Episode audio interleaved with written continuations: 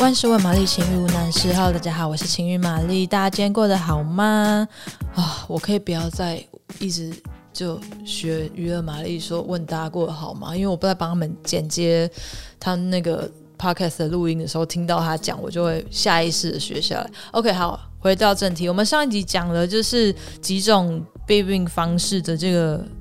内容跟功效，跟玛丽本人的经验之后，我们今天继续讲下半场。下一个叫做新一代子宫内投药系统，呃，这个东西就是其实跟刚刚我讲那个装进去的东西差不多，可是它不一样，反正它不是借由这个发炎反应来让你达到避孕的效果，它是这个东西放进去之后呢，它会长期缓慢的释放黄体素，就是有点像是口服避孕药，只是说它直接在你的子宫内投药，那它也是一样，避孕效果长达五年，避孕的这个成功率也很高，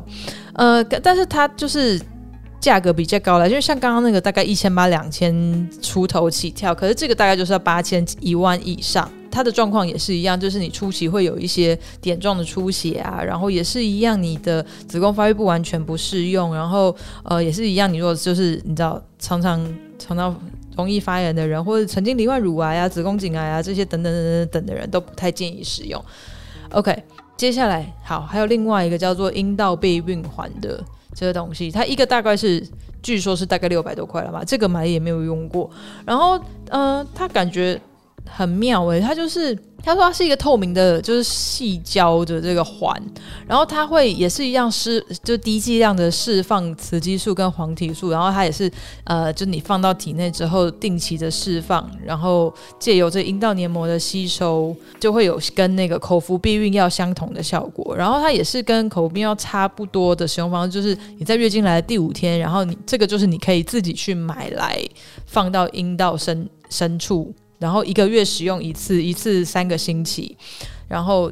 就是月经来拿出来这样子，下一次下一次再放一个新的这样，然后它也是避孕的那个成功率蛮高的，也是九十九趴。然后呢，它有它的优点是可以减少经血过多、经痛。你你如果也是一个就是跟玛丽玛丽一样金鱼脑会忘记吃药人的话，也是很适合这个。呃，那它的缺点就是你需要自己去放跟取出，就是如果你是一个。可能连啊、呃、那个卫生棉条都常放不成功，或者不敢放人的话，可能就不太建议的这个方式。然后还有它容易掉出来，我都不知道有多容易掉出来了。不过感觉有点恐怖诶。嗯，好，然后它的副作用就是跟那个跟那个口服避孕药有点像，就是你可能会有人会恶心、头痛，然后阴道分泌物增加，乳房胀后跟体体重增加。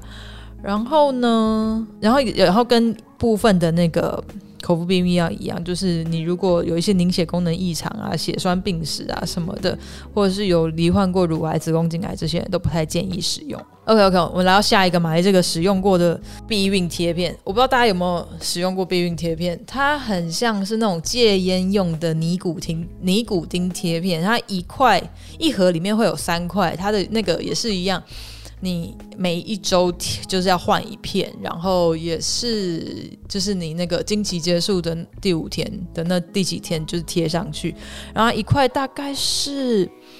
大约是五乘五的这个正方形的大小，一个肤色的的贴纸，然后你可以贴在你的手臂呀、呃，背部啊、腹部啊、臀部啊这上面，然后就它也是一样嘛，就是贴在身上之后，它就是会经由皮下吸收，就是它就会就是吸收它释放的这个荷尔蒙，然后来达到排卵的这个效果。那它这一包也大概就是六百块左右。然后你一个礼拜换一片，然后嗯，它就是它一开始它其实就是也是有一些争议性啦，就是说呃也蛮容易造成一些凝凝血功能异常啊，我也是会也是有一些可能会有血栓的，就是多功多种器官栓塞的一些。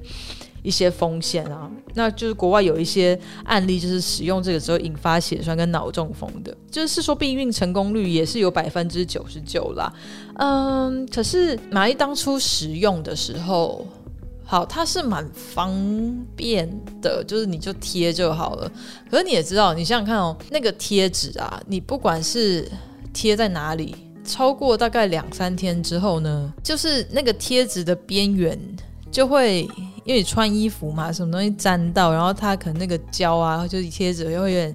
稍微移动一点，所以就是在那个贴纸边缘会有一圈灰灰黑黑，就是感觉很脏。我觉得那个东西看了很解。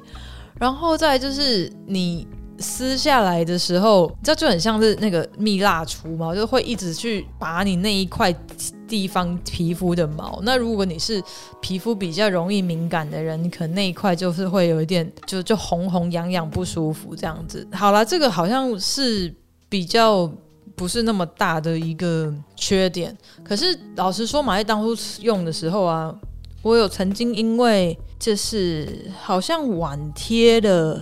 一两天还是怎样，然后那个时候就受孕了，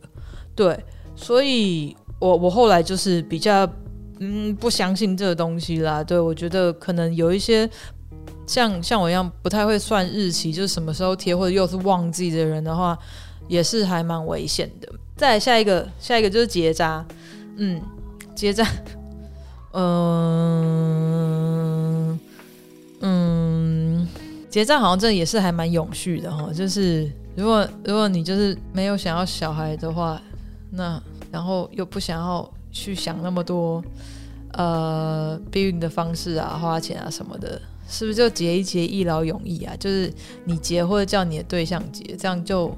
这个我要讲什么？这个我也没有经验。是说，是说女性避呃女女性结扎之后，就是立即可以有避孕效果。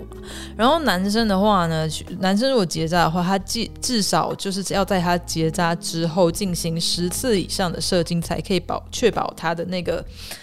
呃精液内的精子完全消失，可以就是一个永久 forever 避孕的方式这样子。好，然后另外这边有就是帮大家做一个就是那个。妇产科医生的建议是说啊，就是刚刚上述的那些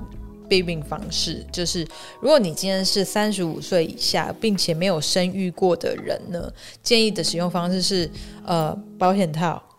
加上事前的这个口服避孕药，或者是